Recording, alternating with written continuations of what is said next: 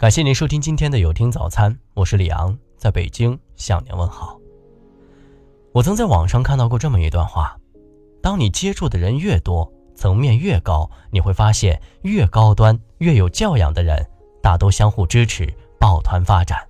因为你好了，大家都好。越低端、层次越低的人，越是喜欢诋毁、嫉妒、相互拆台、彼此鄙视。因为我不好，我也不想让你好。这句话很有道理。人性最大的恶是见不得别人好。前几天，一则新闻引发了网友们的激烈讨论。河南长葛县的黄海霞女士面对镜头哭诉，自己十五年前被人顶替上大学，并且声称因为被顶替，自己一辈子都被毁了。而经过她细心的调查，发现顶替自己的竟是自己的堂姐。这些年来，黄海霞奔走相告，痛哭流涕地向媒体哭诉，自己当年辛苦考了四百九十八分，白白被人窃取。果不其然，事件引起了长葛市教体局的关注。经过调查，确实在十五年前，堂姐黄凤玲用了堂妹的学籍参加考试，考上了许昌师范。随后，教育局当即停了黄凤玲的职务。就在人们以为风波就此停息时，事件。却出现了惊天逆转。原来借用堂妹学籍不假，但成绩是堂姐自己考取的，答卷上的每道题都是自己写的，成绩里的每一分都是用自己的知识换来的。而上大学毕业分配工作，更是堂姐自己寒窗苦读数十载，热桌子冷板凳一天一天熬出来的，根本谈不上冒名顶替。现在工作稳定，收入稳定。再过几年就可以退休，却因为堂妹的有意折腾，让自己陷入了泥潭。转过头来问堂妹黄海霞如何考得了四百九十八分，她却对详情支支吾吾，对当年考试的情况一问三不知，孰是孰非显而易见。尽管用了堂妹的学籍，但成绩却是堂姐自己考的，而在多年后，堂姐教师工作稳定，收入稳定，还拥有幸福家庭。堂妹却还是普通农民，心生嫉妒，却诬陷堂姐顶替自己上了师范。尽管堂姐有同学可以证明，尽管她这些年来工作兢兢业业，尽管她获得了师生的一致好评，但最后被查实了当年没有学籍，依然被停职处理。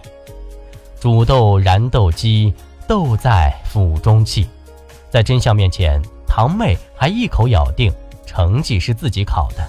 一心只想把堂姐拉下水，想想真是恐怖至极。东野圭吾说：“这世界上有两样东西不可直视，一是太阳，二是人心。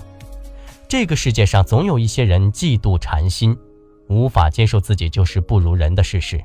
人性最大的恶就是见不得别人比自己好。”前段时间，小编的好友 A 向我吐槽他的室友 B。B 总体上是个不错的人，但是 B 有一个坏毛病，就是很习惯的否定和贬低身边的人和事，总看不得别人好。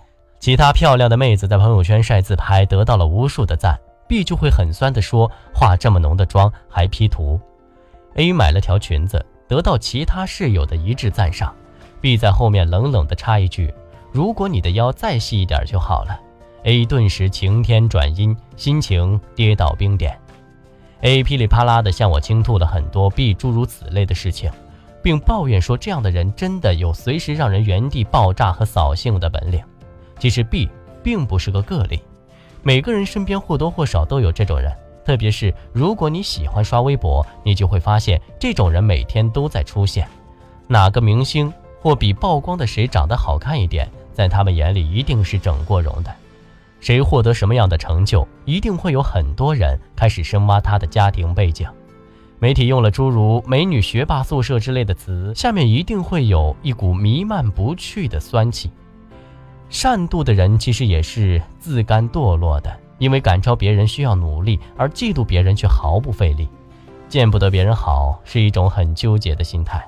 一方面，因为看到对方拥有的资源比自己多，会产生焦虑；另一方面，因为感觉到本属于自己的东西被别人拿走了，又会产生愤怒。所以他们在给别人造成困扰的同时，自己的幸福感其实也是大打折扣的。见不得别人好是一种病。这段时间，网上一直流传着大衣哥朱之文的新闻，他没再参加节目，没再接各种商演，变成了一个普普通通的农民。